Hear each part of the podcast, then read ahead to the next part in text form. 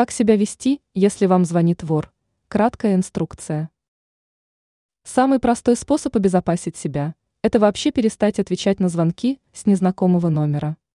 К сожалению, такой способ работает не всегда, так как сегодня существует программное обеспечение, способное вывести определенное сообщение.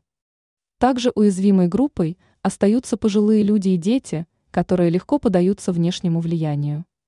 К счастью, в век высоких технологий мы можем более качественно обезопасить себя.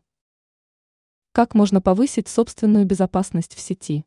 Из проверенного источника можно установить определитель номера, который может выявить не только мошенника, но и рекламу. Мошенник может говорить с вами об этих вещах. Деньги и личные данные, коды подтверждения, СМС, номер карты и так далее. Звонки из банков. Нельзя сообщать никому никакие данные по телефону. Звонок из полиции, следственные мероприятия не проводятся по телефону. Пенсионный фонд, сотрудники этой организации никогда не спрашивают реквизиты карт. Ранее мы писали о том, почему опасно покупать сим-карты с рук.